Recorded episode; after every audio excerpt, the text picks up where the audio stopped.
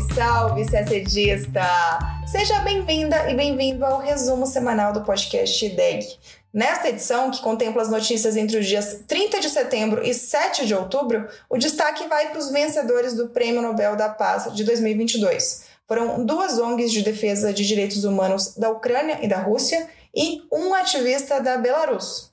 Também falamos de Coreia do Norte. Em violação a resoluções do Conselho de Segurança da ONU, o país fez seis lançamentos de mísseis em 12 dias. Um deles alcançou o território do Japão pela primeira vez desde 2017. O outro assunto são as várias abstenções do Brasil em votações de projetos em órgãos da ONU. Uma delas foi no Conselho de Segurança e outras duas foram no Conselho de Direitos Humanos. A gente te explica cada uma delas e a justificativa brasileira para a abstenção.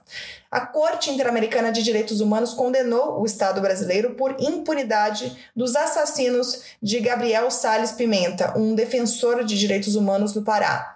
E o processo de adesão do Brasil à OCDE teve mais um passo concluído. Tudo isso em detalhes você acompanha agora no nosso podcast. Nesta sexta-feira, dia 7, foram anunciados os vencedores do Prêmio Nobel da Paz de 2022. São eles o ativista Ales Bialyatsky, da Belarus, o Memorial, que é um grupo de direitos humanos da Rússia, e o Centro para Liberdades Civis da Ucrânia.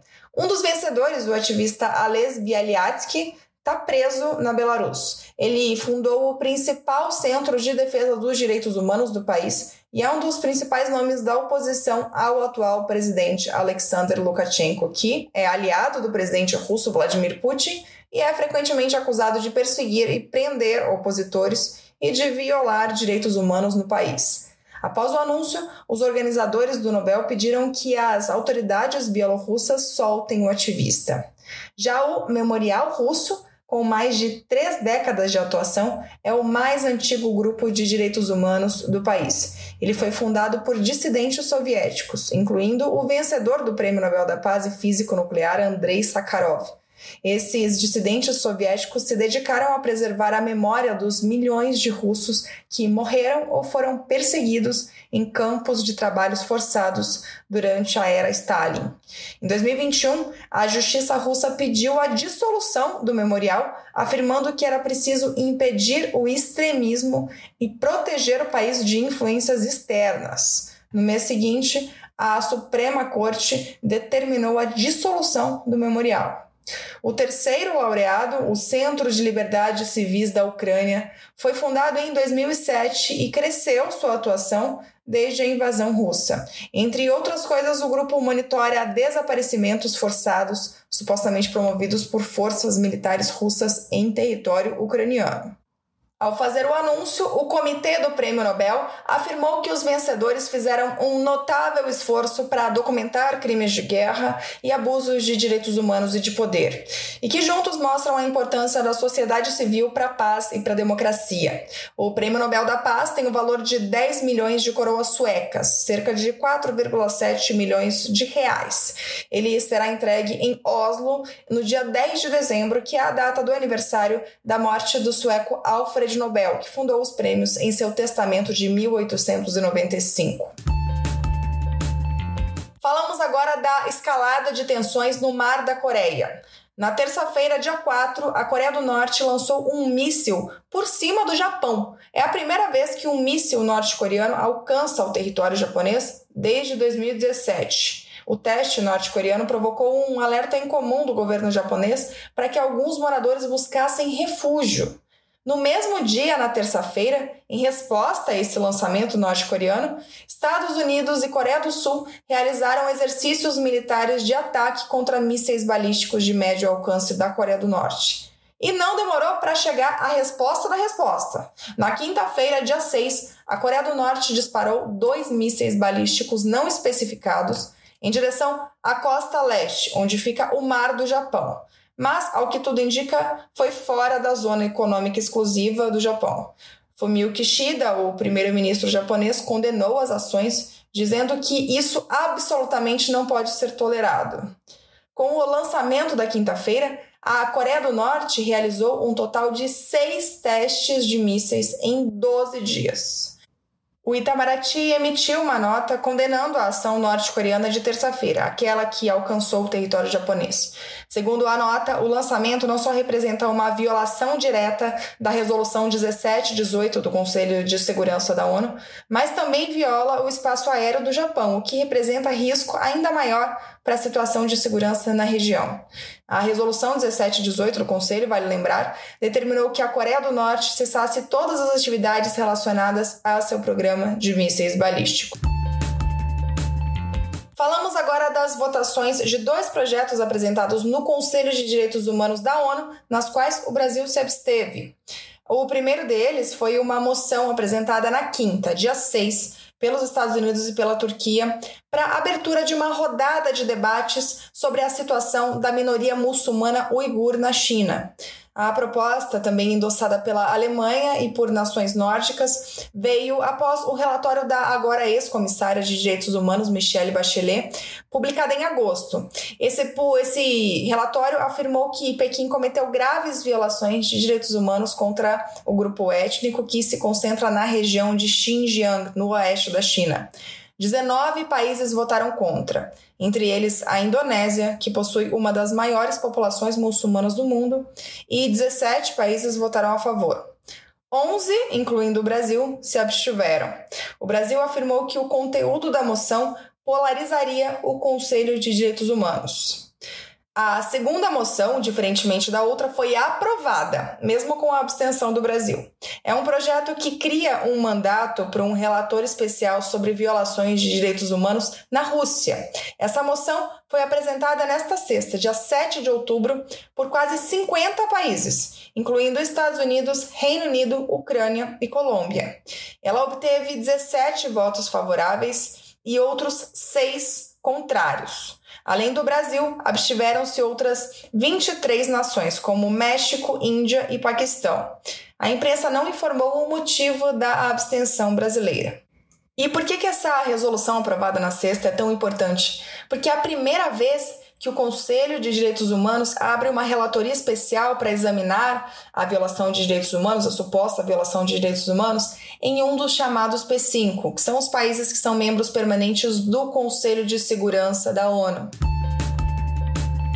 Falamos agora de outra votação na ONU que envolve a Rússia e na qual o Brasil se absteve de novo, dessa vez no Conselho de Segurança.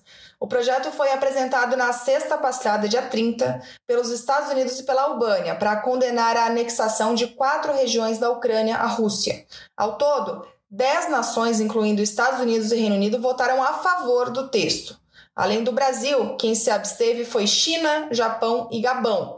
Apenas um país votou contra, a Rússia, naturalmente, o que foi suficiente para que a resolução não fosse aprovada, já que a Rússia é um dos cinco membros permanentes do Conselho de Segurança, como falamos há pouco, e por isso ela tem poder de veto. Ao justificar a posição brasileira, o embaixador brasileiro Ronaldo Costa Filho criticou a linguagem da resolução apresentada no Conselho e afirmou que o documento não contribui com os objetivos imediatos de desescalar as tensões, negociar um cessar-fogo e iniciar as negociações de paz. Ele também repudiou a dinâmica da votação, alegando falta de tempo para consultar Brasília. Mas o embaixador brasileiro também reforçou que os referendos que confirmaram a anexação são ilegítimos. Disse ele, aspas, não é razoável assumir que as populações em áreas de conflito estejam capacitadas a expressar sua vontade de maneira livre. Os resultados de tais referendos, sob as circunstâncias atuais, não constituem uma expressão válida ou genuína da vontade das populações locais e não podem ser vistos como legítimos. Fecha aspas. Bom, a incorporação dos territórios ucranianos à Rússia foi formalizada pelo presidente russo Vladimir Putin também na sexta passada, em um movimento que gerou reação internacional e motivou a convocação da reunião do Conselho no mesmo dia. Então, gente, só para recapitular, só nesta sexta-feira, dia 7 de outubro, dia em que estamos gravando o podcast, foram duas notícias que colocam a Rússia no primeiro plano quando o assunto é violação dos direitos humanos. E só a título de curiosidade, também nesta sexta é o aniversário do presidente russo Vladimir Putin. Falamos agora do Sistema Interamericano de Direitos Humanos. Nesta terça-feira, dia 4, o Brasil foi condenado pela Corte Interamericana de Direitos Humanos por não ter punido os responsáveis pelo assassinato de Gabriel Sales Pimenta, um advogado de trabalhadores rurais assassinado a tiros em Marabá, no Pará, em 1982. Gabriel defendia o direito à terra de pequenos produtores da comunidade de Pau Seco, uma área pública no estado do Pará, que fica na região conhecida como Polígono dos Castanhais. A terra era reservada para assentar famílias de agricultores, mas era reivindicada por madeireiros. Poucas semanas depois de ele ter conseguido um mandado de segurança que assegurava as terras aos pequenos produtores, Gabriel foi morto a tiros. Várias tentativas de ouvir os acusados fracassaram, porque eles não foram às audiências. Só um deles foi condenado em júri popular, mas ele sumiu antes da sentença de pronúncia e só foi preso quatro anos depois e foi solto em um mês. E aí o processo prescreveu 24 anos após o crime. Até hoje, 40 anos depois, ninguém foi punido.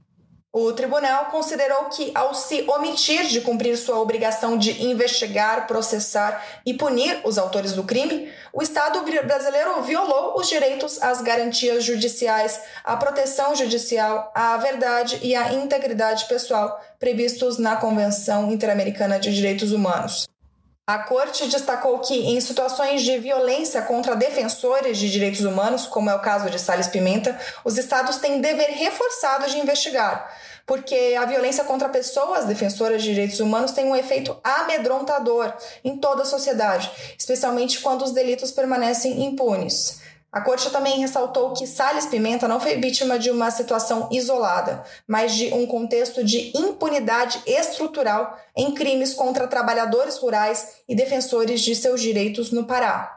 Em razão das violações, a corte ordenou que o Brasil cumpra várias medidas de reparação, entre elas criar um grupo de trabalho com a finalidade de identificar as causas e as circunstâncias geradoras da impunidade e elaborar linhas de ação que permitam superá-las, realizar um ato público de reconhecimento de responsabilidade internacional, revisar e adequar os mecanismos brasileiros que existem de defesa de direitos humanos e pagar indenizações a título de dano material, imaterial e custas e gastos, que totalizam pouco mais de 400 mil dólares.